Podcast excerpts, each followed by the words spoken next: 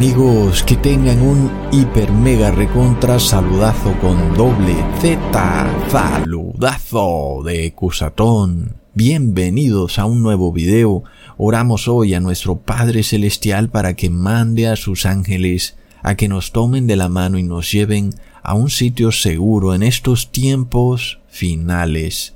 Sálvanos Padre amado en nombre de Jesús.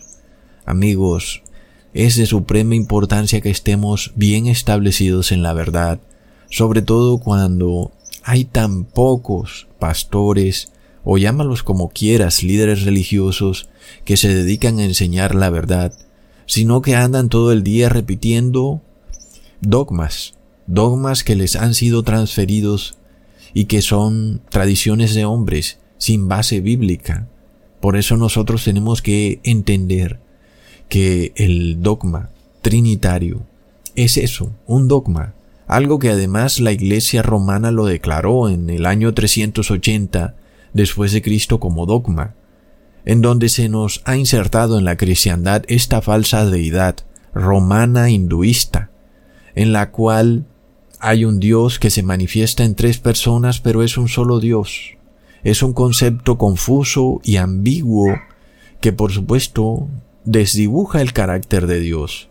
Si nosotros aquí en la tierra conociéramos a una persona con desorden de personalidad múltiple, es decir, alguien que tuviera tres personalidades, hoy se levantó como ingeniero, mañana se cree doctor y pasado mañana dice que es un anciano, que sus hijos lo abandonaron, nosotros diríamos que es un ser loco, es una persona que perdió la noción de la realidad alguien que tiene tres personalidades, pero que es un solo ser humano. Diríamos que es completamente loco. Pero, ¿qué loco es el ser humano que adora a un Dios que se comporta de esa manera, con tres personalidades? Un día se cree Padre, otro día se cree Hijo y otro día se cree Espíritu Santo. Es algo que la misma ciencia diría con respecto a un ser humano que es locura. Sin embargo, ese es el Dios que adora la supuesta cristiandad, un Dios con desorden de personalidad. Es increíble, amigos, y es que la cristiandad está llena de dogmas que no tienen base bíblica. Es por esto que ahora se despojaron de la Biblia y ahora son científicos. Y ahora te dicen que tienes que hacer todo lo que dicen los científicos, que tienes que tratar de recibir un bautismo negro, que tienes que tratar de aminorar el cambio climático, y todo esto es lo que predica la iglesia cristiana. No son cosas de la Biblia, son cosas de ciencia. ¿Y en qué momento se pasaron de la Biblia a la ciencia? ¿En qué momento dejaron de predicar la Biblia para ahora predicar algo que es de ciencia? Hasta donde yo sabía eran los científicos los que hablaban de un calentamiento global, pero ahora son las religiones cristianas, el Papa Francisco y muchos pastores que hablan de calentamiento global y de domingo climático. ¿Qué pasa? ¿No se supone que debían predicar la Biblia? Porque ahora predican la ciencia. Y eso se debe a que lo que predicaban, según la Biblia, pues no estaba en la Biblia. Y hemos ido exponiendo que lo que dicen no es bíblico. Entonces ahora ellos predican la ciencia, pero por supuesto, también predican una falsa ciencia. Lo que dicen ni siquiera es ciencia. Es tremendo. Es por esto que tenemos que estar establecidos en la verdad. Y es que esta gente no se les sacaban los pretextos para adorar a este Dios falso, trinitario, un Dios que no tiene base bíblica. Por eso nosotros tenemos que desbancar todo pretexto que ellos se inventan para supuestamente probar la Trinidad. Amigos, uno de los problemas como seres humanos que tenemos es que somos seres finitos, que nos gustaría ver a Dios también igual que nosotros, como un ser finito para poderlo comprender. Quisiéramos verlo sentado en una silla para poderlo tocar. Sin embargo, Dios dice, el cielo es mi trono, la tierra es el estrado de mis pies. ¿Qué casa me edificaréis? dice el Señor o cuál es el lugar de mi reposo. ¿Mm? Así que Dios está en todas partes. Está allá en donde tú vives, en un país a mil kilómetros de distancia y está aquí donde estoy yo. Dios está en todos lados. No es posible encerrarlo en un cuarto, no es posible separarlo, no es posible inclusive alejarlo de nuestros pensamientos. Él puede escudriñar tu corazón, sabe lo que estás pensando y sabe cuál es tu verdadera intención. Él sabe cómo actuarías en determinada situación. Así que nadie puede engañar a Dios. Él lo sabe todo, Él está en todas partes, es omnipotente y omnipresente. Dios se nos revela entonces como el Creador. Y también Dios nos dice que tiene un Hijo. El Hijo vino a revelarnos al Padre. Así que tenemos al Padre y al Hijo, dos seres omnipotentes y omnipresentes. Nadie puede contenerlos, nadie puede decirles quédate allá que yo me quedo aquí, porque Dios está en todas partes. Sus ojos están por todos lados, amigos. Entonces, nuestro Señor Jesús nos vino a dar claridad sobre este tema. Por esto leemos en Juan capítulo 10 versículo 30. Yo y el Padre uno somos. Por supuesto que si entendemos que Dios es omnipotente y omnipresente, no es posible entender a Dios como Padre e Hijo separados. Aunque hay un Padre y hay un Hijo, ellos no podrían estar separados jamás porque nadie puede separar a Dios. El Padre y el Hijo, si son dioses, tendrían que estar en perfecta unión espiritual. Así que vemos que Jesús no dijo, el Padre, el Hijo y el Espíritu Santo uno somos. Él dijo, el Padre y yo uno somos, dándonos a entender que solo existen Padre e Hijo, y que, por supuesto, están en perfecta unión espiritual. Así que cuando nosotros leemos en Apocalipsis 1, versículo 4 al 5, Juan, a las siete iglesias que están en Asia, gracias sea con vosotros y paz del que es, y que era, y que ha de venir, y de los siete espíritus que están delante de su trono, y de Jesús el Cristo, el testigo fiel, el primogénito de los muertos, y príncipe de los reyes de la tierra, al que nos amó y nos ha lavado de nuestros pecados con su sangre. Ok. Aquí es donde vienen estos pastores dogmáticos a decir que este versículo prueba la Trinidad. Ojo. Y entonces te pueden engañar, te pueden hacer pensar que sí, que se está hablando de la Trinidad. Porque primero dicen, uno, que el Padre es ese que era y ha de venir. Dos, el Espíritu Santo es ese, porque se habla de los siete espíritus que están delante de su trono. Y tres, el Hijo, el testigo fiel, el primogénito de los muertos. Así que ahí está contenido el versículo que les acabé de leer. Entonces ellos dicen, ahí está Ecusatón, esa es la Trinidad, recontraplop. Pero no, amigos. Todo este versículo en realidad nos habla de Jesús. El primer punto que se nos dice, el que era, y el que es, y el que ha de venir, lo leemos también en Apocalipsis capítulo 1 versículo 8. Yo soy el alfa y la omega, el principio y el fin, dice el Señor, el que es, y que era, y que ha de venir, el Todopoderoso. Ahí tenemos a Jesús. Él es el alfa y el omega, es el Hijo de Dios. Luego, el segundo punto, los siete espíritus que están delante de su trono. De nuevo, es una referencia clara a Jesús, porque Jesús es nuestro Espíritu Santo, y esto lo comprobamos en Apocalipsis, capítulo 5, versículo 6. Y miré, y vi que en medio del trono y de los cuatro seres vivientes, y en medio de los ancianos estaba en pie un cordero como inmolado, que tenía siete cuernos y siete ojos, los cuales son los siete espíritus de Dios enviados por toda la tierra. Entonces, ahí tenemos que esos siete espíritus que estaban delante del trono son también esos siete cuernos y siete ojos, que son los siete espíritus de Dios. Es decir, que de nuevo confirmamos que Jesús es nuestro Espíritu Santo. Él todo lo ve, todo lo oye, está en todas partes. Nadie puede decirle, aléjate, que yo me voy a encerrar aquí y tú no me vas a ver. Él te está viendo en todas partes. Jesús es ese espíritu. Por esto leemos en Romanos capítulo 8 versículo 26. Y asimismo también el Espíritu nos ayuda en nuestra flaqueza, porque orar como conviene no lo sabemos, sino que el mismo Espíritu demanda por nosotros con gemidos indecibles. Y de nuevo leemos en Gálatas capítulo 4 versículo 6, y por cuanto sois hijos, Dios envió el Espíritu de su Hijo en vuestros corazones, el cual clama Abba Padre. Entonces, ya vemos que es el Espíritu de Jesús el que tenemos dentro de nosotros, porque son los siete espíritus del Cordero, sus siete cuernos y sus siete ojos. Ellos representan el Espíritu de Jesús enviado a todo el mundo para interceder por las personas que desean salvarse de la ira venidera. Y el tercer punto, por supuesto, que no necesita probarse, cuando dice Jesús, el testigo fiel, no tenemos necesidad de probar que se refiere a Jesús.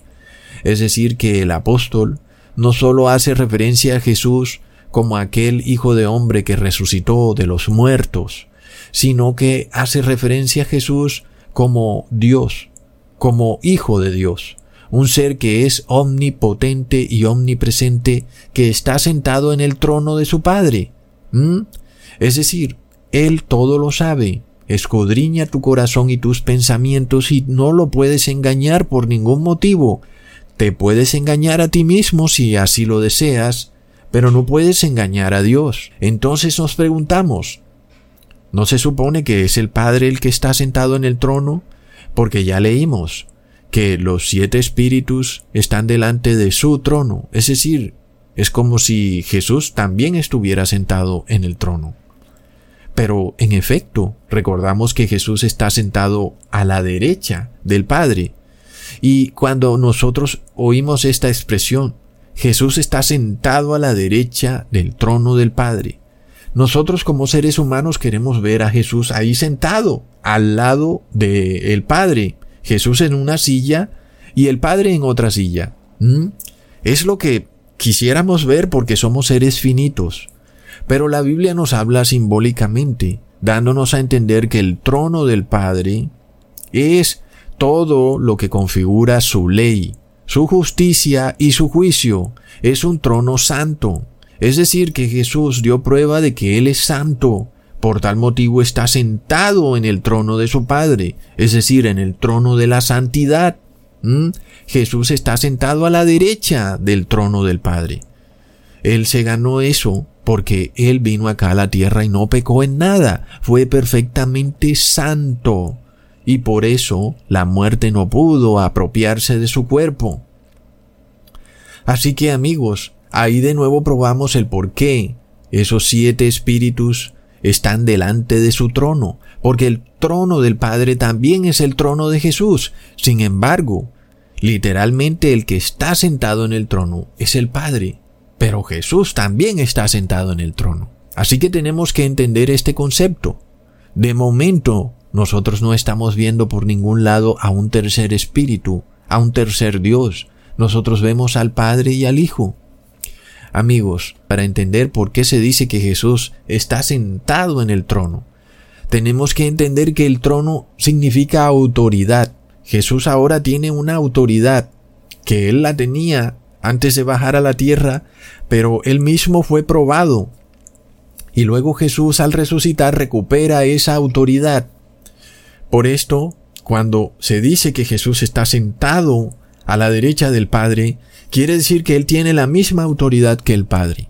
Y esto también lo podemos leer en Apocalipsis capítulo 13 versículo 2. Y la bestia que vi era semejante a un leopardo, y sus pies como pies de oso, y su boca como boca de león. Y el dragón le dio su poder, y su trono, y gran potestad. ¿Mm? Entonces, amigos, vemos que el trono es un símbolo de poder, de autoridad. Por esto, de Jesús leemos en Efesios capítulo 1 versículo 20 al 21 la cual obró en el Cristo resucitándolo de los muertos y colocándolo a su diestra en los lugares celestiales, sobre todo principado y potestad y potencia y señorío, y todo nombre que se nombra, no solo en este siglo, sino aún en el venidero, Entonces, amigos, Jesús tiene toda la autoridad que tiene el Padre. El Padre no tiene más autoridad que Jesús, ni Jesús más autoridad que el Padre. Así que cuando Jesús resucita y vence el pecado, Él recupera esa autoridad, ese trono. Entonces, ¿cuántos tronos hay? Hay un solo trono, amigos. Aunque tenemos un Padre y un Hijo, hay un solo trono. Y esto lo leemos en Apocalipsis capítulo 22 versículo 3. Y toda cosa maldita no será más, sino el trono de Dios y del Cordero estarán en ella, y sus esclavos le servirán. Entonces, como seres humanos finitos, nosotros no podemos entender este concepto de el trono de Dios y del Cordero, porque debería decir los tronos de Dios y del Cordero, es decir, son dos, dos tronos, el del Padre y del Hijo, pero no, es una sola autoridad.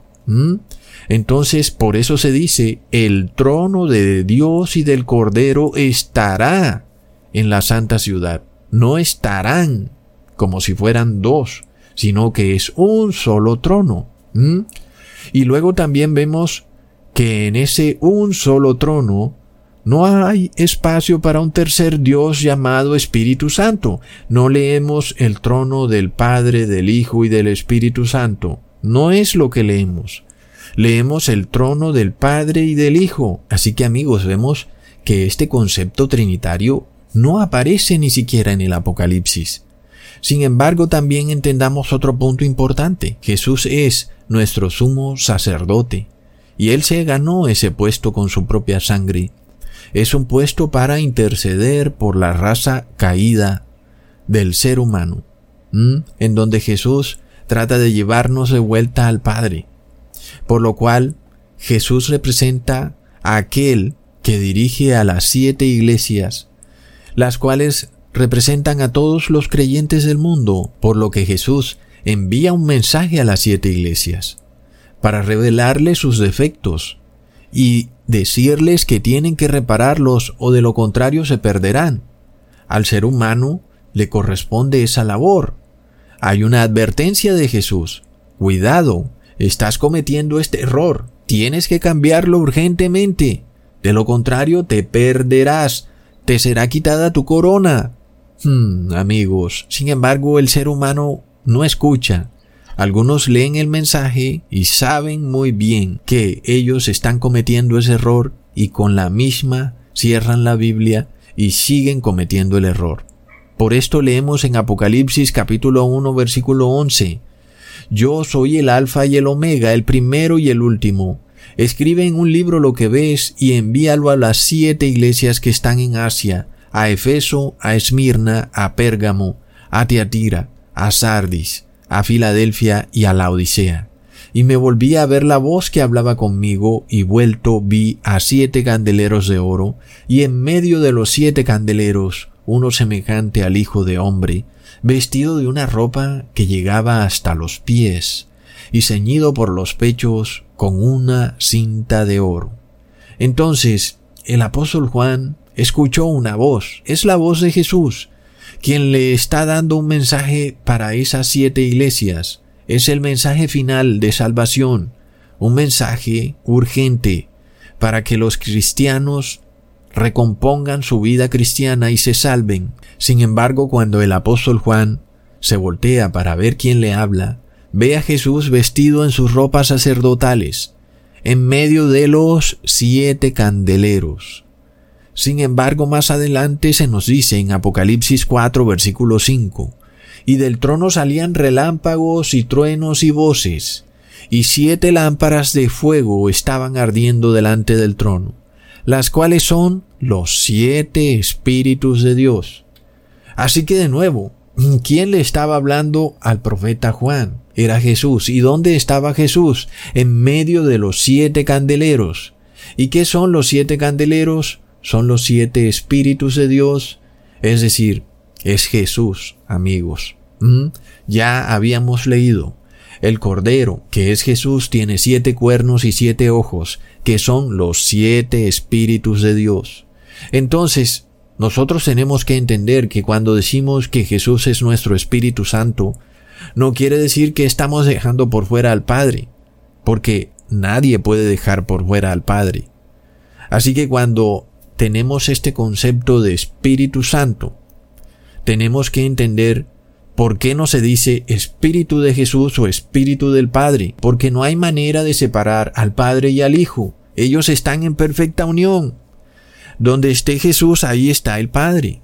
Por eso es que se hace referencia a Espíritu Santo. A nosotros como seres humanos nos pareciera que se habla de otro ser. Pero esto no es posible, amigos, porque ya vemos que el Padre y el Hijo conforman un solo espíritu. Por eso en Mateo 28, versículo 19, Jesús declara, bautizad en nombre del Padre, del Hijo y del Espíritu Santo, porque amigos, no se puede hablar solamente del bautismo de Jesús o solamente del bautismo del Padre, sino que también tenemos que hablar del Espíritu del Padre y del Hijo porque Dios no se nos revela como un ser lejano, sentado allá en una silla en el cielo, sino como alguien que nos envía su espíritu. El espíritu que recibimos entonces no es el espíritu solamente de Jesús o solamente del Padre, sino que es el espíritu del Padre y del Hijo, amigos. Entonces confirmamos que aunque Jesús es Hijo de Dios, su espíritu está en todas partes, porque Él es Dios. Todo lo escudriña, todo lo sabe. Jesús es quien le da la luz a las iglesias. Jesús es quien retira su luz de las iglesias. Y luego esas iglesias caen en una oscuridad horrible, rechazan la ley de Dios, continúan rebeldemente en pecado a pesar de que se les enseña la ley, se les dice mira, esto es pecado, y ellos dicen no, voy a seguir haciendo eso porque no hay otra manera. Y entonces, después de que Jesús les muestra la luz, entonces, si ellos rechazan la luz, pues Jesús les quita la luz. Así que es terriblemente grave cuando después de que a ti se te explica la Biblia, en un video se te ponen las imágenes inclusive de los versículos para que no tengas que ir a la Biblia a esforzarte buscando el versículo y luego tú rechazas la luz. Es gravísimo, amigos. Y es lo que está pasando hoy en día. Se hacen videos y las personas ven el video y lo rechazan. Es una locura, amigos, es de locos. Es decir, ¿qué más se necesita? Y yo me pregunto, ¿necesitan ver a un mártir a un hijo de Dios, a una persona honesta, morir, derramar su sangre inocentemente por culpa del Evangelio para que cambien de comportamiento, para que se arrepientan, es lamentable desde cierto punto de vista, pero Dios es el que sabe. ¿Mm? Esas cosas tenemos que dejarlas en manos de Dios.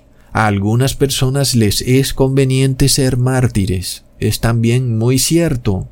Algunas personas sentirán culpa en su corazón por todo lo que han hecho en su vida, y la única manera de que esa culpa sea sanada será siendo mártires. Por supuesto, esto no es algo que venga de ellos, sino que es algo que el mismo Jesús se los revelará en su momento. Amigos, por lo cual, ¿qué pasa cuando una iglesia desprecia la luz, como está ocurriendo con las iglesias cristianas, la iglesia católica, evangélica. Lo que les cae es una oscuridad horripilante. El Espíritu de Jesús, que son esos siete candeleros, se retira. Luego están despojados de discernimiento, ya no predican la Biblia, sino que ahora predican la ciencia. Es de locos, amigos, un sacerdote diciendo recibe el elixir mágico porque la ciencia lo aprueba. Es de locos, si tú eres sacerdote, tú eres pastor, predica la Biblia, deja de estar diciendo que hay que recibir tal medicamento. Es algo absurdo. ¿Mm? Tú deberías estar leyendo versículos, no tendrías por qué estar predicando ningún cambio climático, ni que los científicos dicen que la temperatura se va a subir, tendrías que apegarte a lo que dice la Biblia. Pero ellos predican los científicos, una falsa ciencia que dice que el cambio climático es causado porque las personas están comiendo muchos frijoles, recontraplop, cuando en la Biblia se nos dice muy claramente de quién es la culpa del cambio climático, amigos, es del pecado, es de Lucifer y sus demonios. Y luego vendrán las siete últimas plagas del Apocalipsis, y eso sí que será un terrible cambio climático, y nada de lo que el hombre haga podrá echar para atrás esas siete últimas plagas de la ira de Dios. El sol calentará siete veces, es cierto. Muchos iceberg, muchos témpanos de hielo se derretirán, muchas ciudades costeras dejarán de ser, muchas islas desaparecerán. Claro que sí. ¿Y qué podrá hacer el hombre contra algo que viene de Dios? Nada. Amigos, ¿acaso el hombre es superior a Dios? Es de locos. Entonces leemos en Apocalipsis 2, versículo 7. El que tiene oído oiga lo que el Espíritu dice a las iglesias.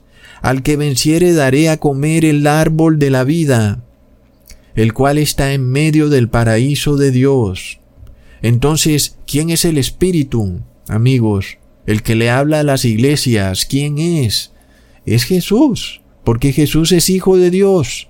Más claro no canta un gallo. No hay un tercer Espíritu Santo que le habla a las iglesias. Jesús es quien le habla a las iglesias. El testigo fiel es el que le habla a las iglesias. Es el mismo Espíritu. Por esto leemos en Apocalipsis capítulo 5, versículo 13. Oí a toda criatura que estaba en el cielo y sobre la tierra y debajo de la tierra, y que está sobre el mar, y todas las cosas que están en él, diciendo, al que está sentado en el trono y al Cordero, sea alabanza, honra y gloria y potencia, para siempre jamás. Así que notemos, amigos, que en cierto punto de la historia del mundo, toda la creación, tanto animales como seres humanos, le van a dar la gloria al Padre y al Hijo, al que está sentado en el trono y al Cordero, no al Padre, al Hijo y al Espíritu Santo, no a un Dios trinitario. ¿Mm? Entonces, amigos, se hace claro que será alguien o algunas personas las que tienen un trabajo, el trabajo de declararle al mundo la verdad del Padre el que está sentado en el trono y el Hijo, el Cordero, al mundo entero, de predicarles la verdad, porque esto nos muestra que en algún momento de la historia del mundo se va a armar una controversia a nivel global sobre el asunto de la Trinidad versus el que está sentado en el trono y el Cordero. Dos, no tres. Así que todos los seres humanos van a ser amonestados con respecto al Padre y al Hijo y se van a dar cuenta que su dogma trinitario es falso y luego tendrán que tomar una decisión final. Por supuesto que algunas personas ya la están tomando porque andan muy ocupados en los placeres mundanos, no tienen tiempo para ver un video de YouTube o de Telegram. Sus familiares les envían el video y no, no, no tengo tiempo para esto. Y no me gusta la voz de Cusatón, me parece que dice mucho recontra megaplop, preferiría que diría Amén. Y no recontra megaplop. Entonces, no me gusta. amigos. Ahí tienen pues la cascarita entonces han rechazado la verdad. Es tremendo. Leamos en Apocalipsis capítulo 6 versículo 16. Y decían a los montes y a las piedras, Caed sobre nosotros y escondednos de la cara de aquel que está sentado sobre el trono y de la ira del Cordero. Amigos, el mundo que rechaza el mensaje del Padre y del Hijo, es decir, el que está sentado en el trono y del Cordero, y prefieren aceptar a este falso Dios trinitario con desorden de personalidad múltiple. Ellos luego buscarán esconderse de la ira del Padre y del Hijo. Entonces, ¿se esconden de quién? Del que está sentado en el trono y de el Cordero. Blob, amigos, tremendo. Y ya estamos viendo manifestaciones verídicas de esto con nuestros propios ojos. Durante la pestilencia 19 vimos de nuevo una manifestación de esto que ya se los había revelado en un video pasado, en donde los montes y las piedras son simbólicos y nos representan a reyes y gobernantes, los cuales reciben el clamor del pueblo para que los escondan de la ira del Padre y del Hijo. Y lo vimos en la pestilencia 1.9, las personas le exigían a sus gobernantes Cierren las ciudades, los aeropuertos, enciérrenos en nuestras casas. Literalmente se escondieron en las cuevas y en las peñas de los montes, amigos, tal y como lo dice el versículo, para tratar de salvarse de la muerte, es decir, de la ira del Cordero, la pestilencia 1.9. Y es tremendo porque ellos no dijeron, no hay problema, Estamos cubiertos con la sangre de Cristo como tanto lo repetían de labios para afuera en sus congregaciones. Oh, si yo declaro que Jesús es el Hijo de Dios, estoy salvado. ¿Y qué pasó con esas frases que oíamos de los pastores evangélicos? De repente era el gobernante el que tenía que salvarlos.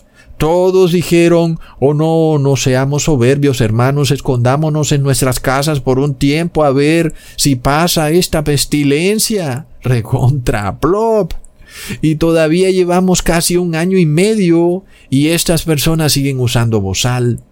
Quieren andar fumigándose las manos con detergente para tratar de expulsar o de limpiar la pestilencia 1.9 y ya la sangre de Jesús para ellos no es importante. Ahora es lo que dicen los científicos lo que importa. Luego sigue la fantasía climática. Y luego si el científico dice que alguien está comiendo muchos frijoles, entonces, ¿qué pasa? Van a suspender el consumo de carne porque ustedes saben lo que andan diciendo de las vacas que van mucho al baño y entonces están destruyendo al planeta, están arrojando CO2 al ambiente y el mundo no aguanta tener tantas vacas. Amigos, esta gente va a llegar a límites insospechados. ¿Por qué?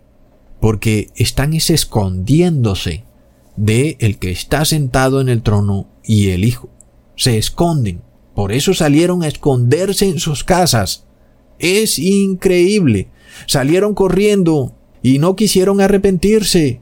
No dijeron, yo me arrepiento, perdón, Dios, eh, protégeme con tu sangre protectora, no me va a pasar nada, porque Dios, yo me arrepiento, voy a guardar la ley, voy a seguir la ley, voy a buscar los videos de Cusatón donde me explican la ley y voy a tratar de arrepentirme. No, no, no.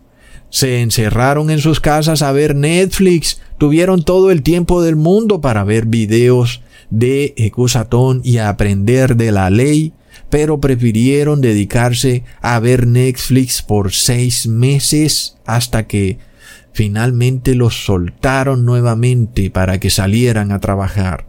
Hmm, amigos. Y cuando nosotros leemos Apocalipsis 6 y vemos que las personas le piden ayuda a los montes, diciéndoles escóndenos de la ira de el que está sentado en el trono y del Hijo, amigos, uno se queda con la boca abierta. Entendamos qué es lo que quiere decir el Apocalipsis cuando dice montes. Leamos en Jeremías capítulo 51 versículo 25.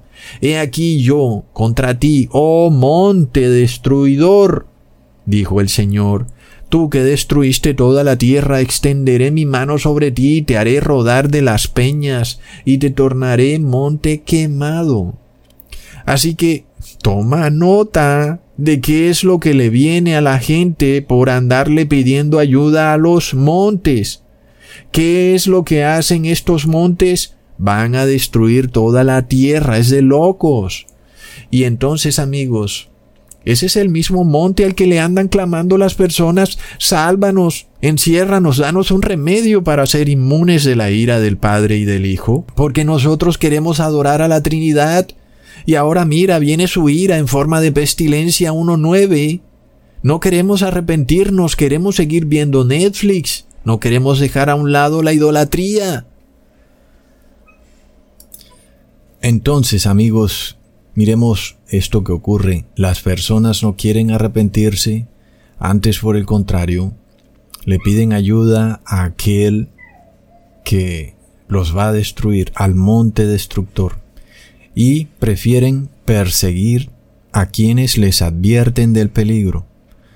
Y a nosotros entonces, que les advertimos del peligro, nos llaman asintomáticos, bioterroristas, virus con patas, fanáticos radicales, modernos talibanes americanos, y no se cansan de calumniarnos con los sobrenombres más horrendos y despiadados, más y cuando resulta que son ellos los bioterroristas.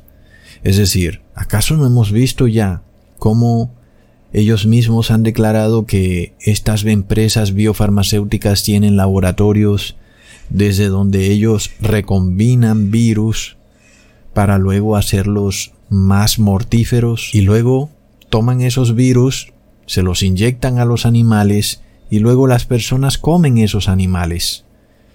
¿Y qué es lo que viene amigos? Pero además están tomando esos virus y se los están poniendo directamente a las personas. Es de locos. Leamos en Apocalipsis capítulo 14 versículo 1 al 5.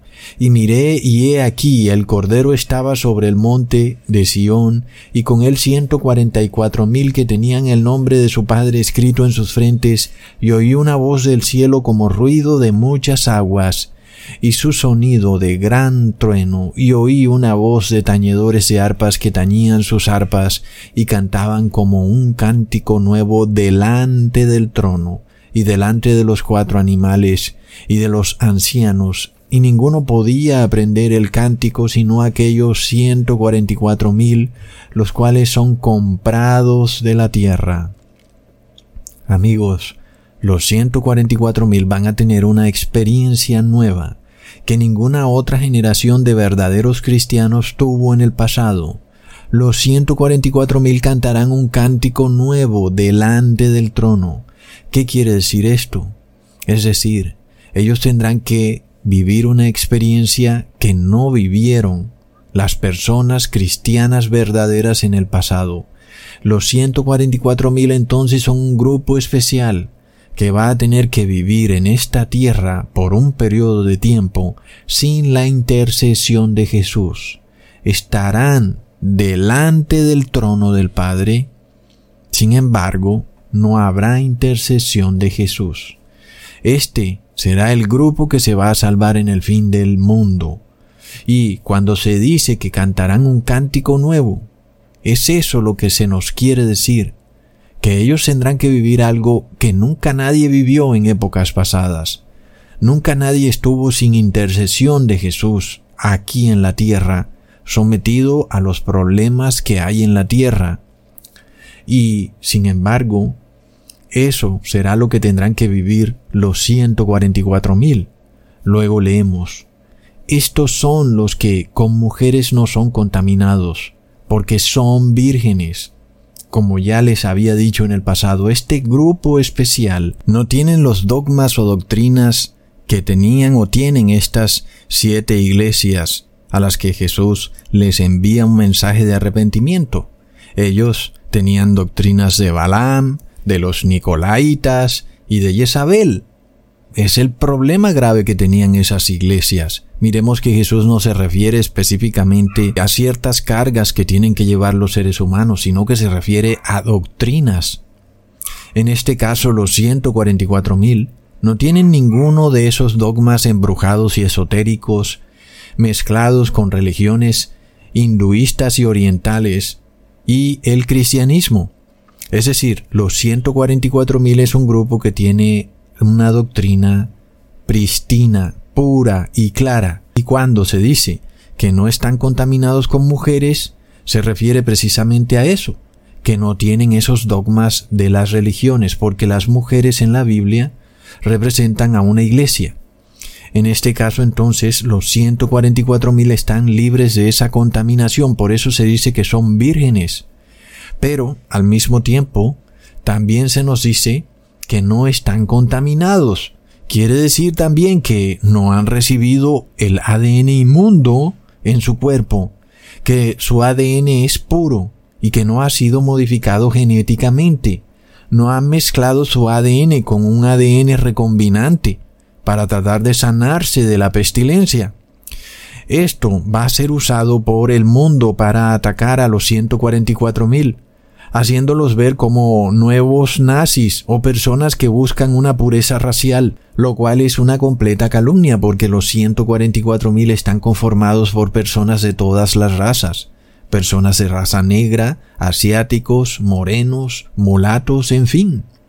Sin embargo, su ADN es puro, son personas que no están contaminadas con el bautismo negro.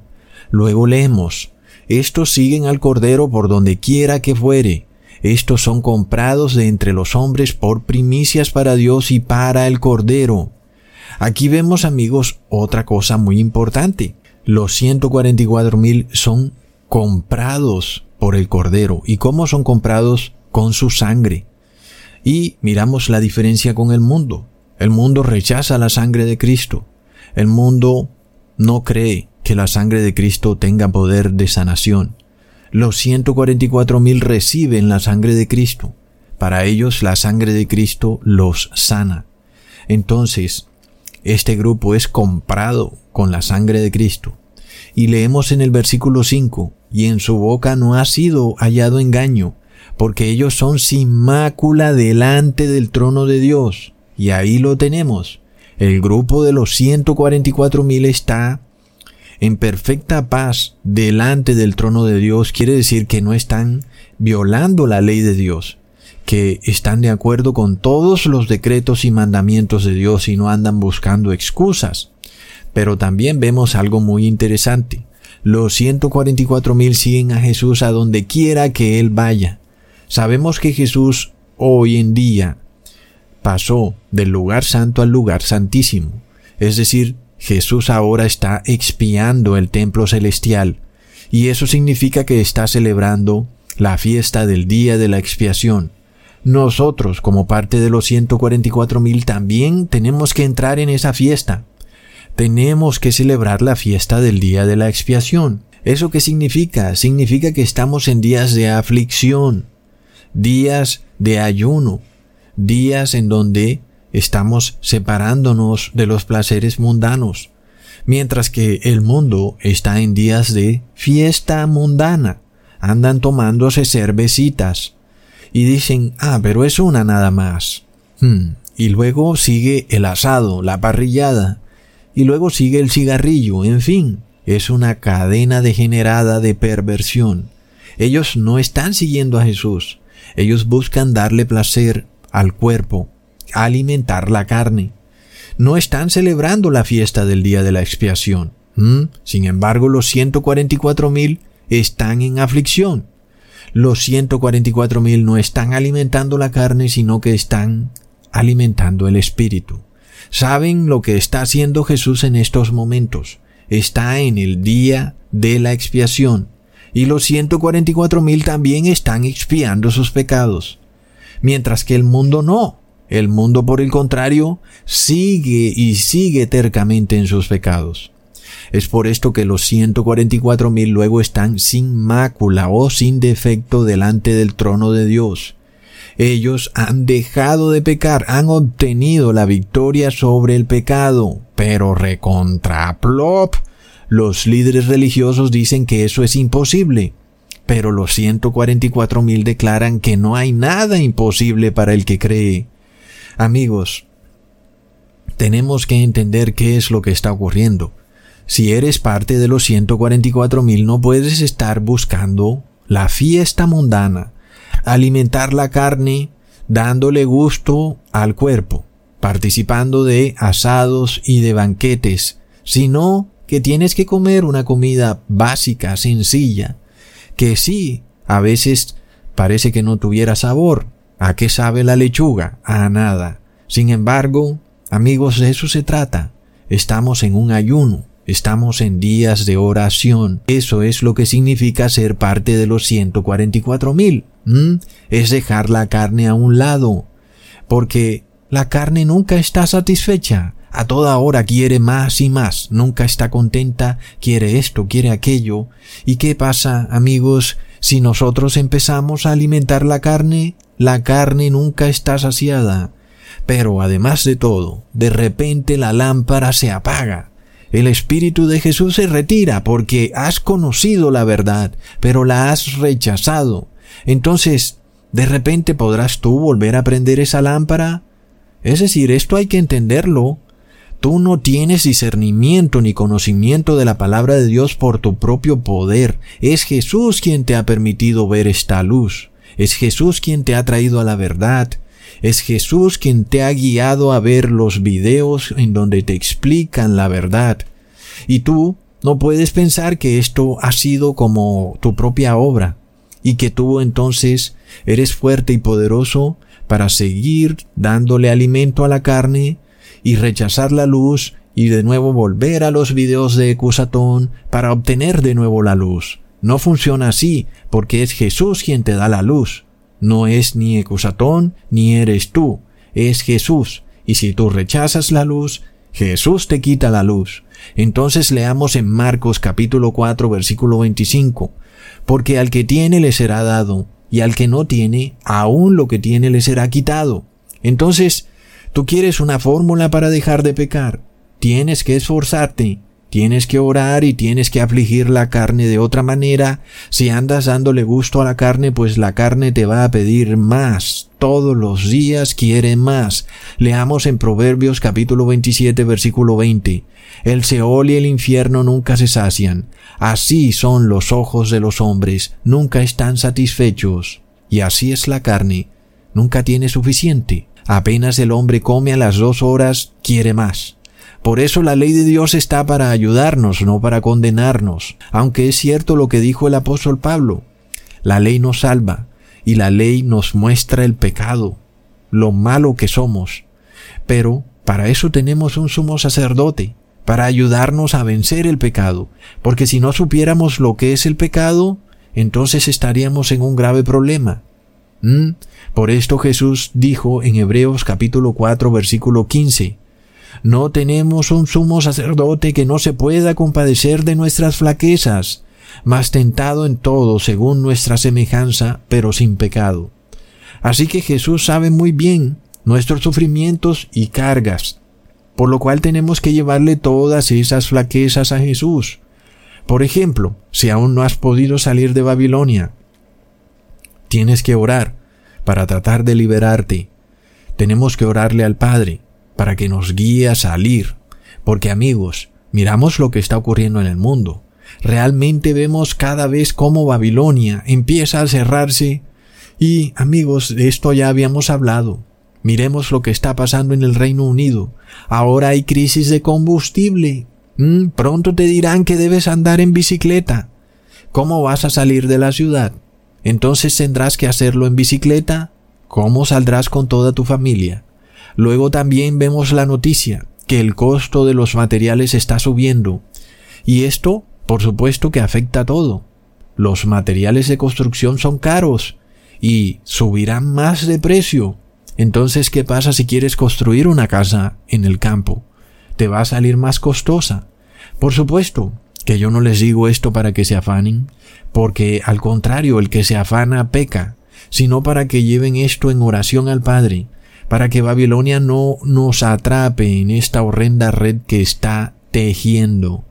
Mientras el mundo sigue viviendo en sus fiestas mundanas, fantasías espaciales, fantasías sanitarias y luego fantasías climáticas.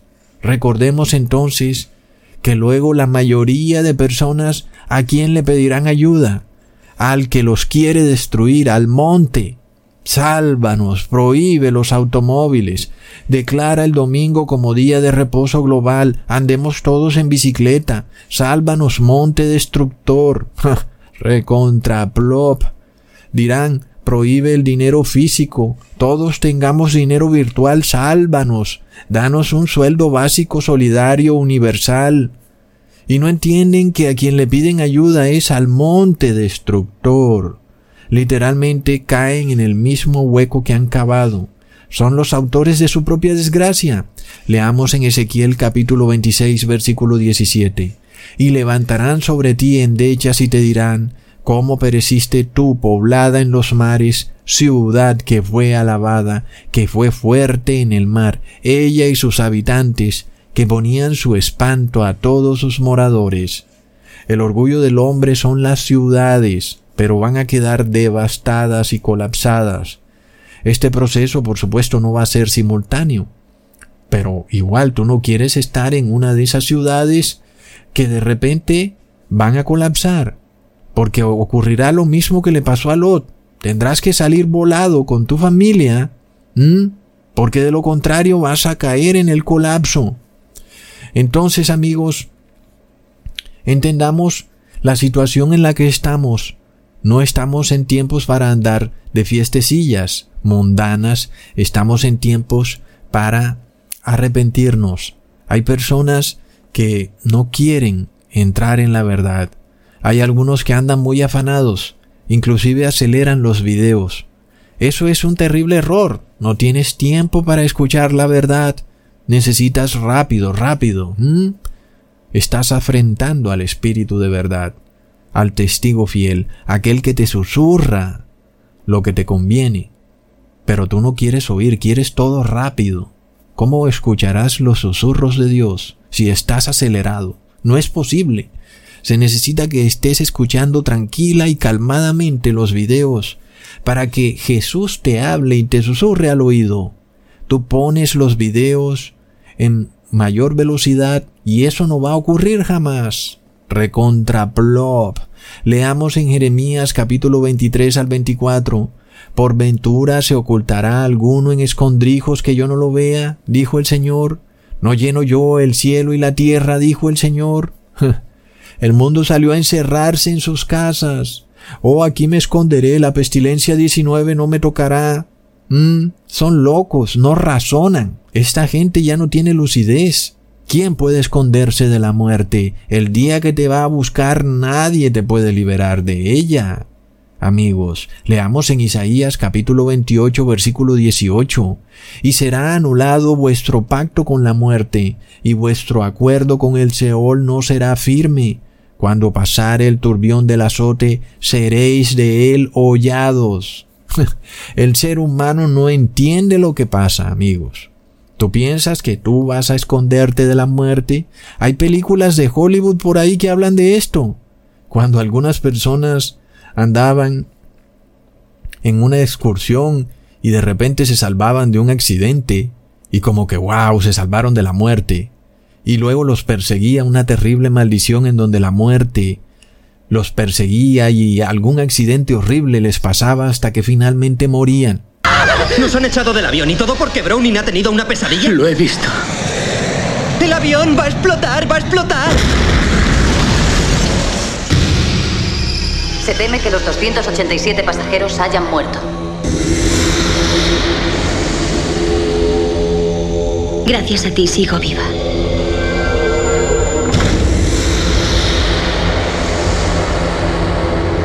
La muerte no hay accidentes.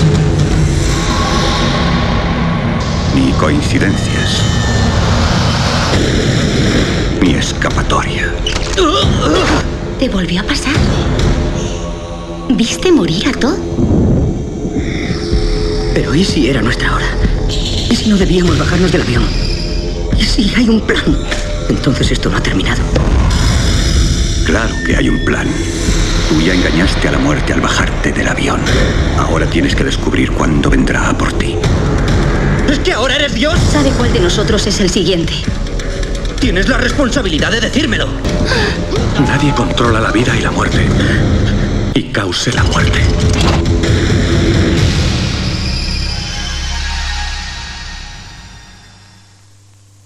¿Puedes prometerme que nadie más va a morir?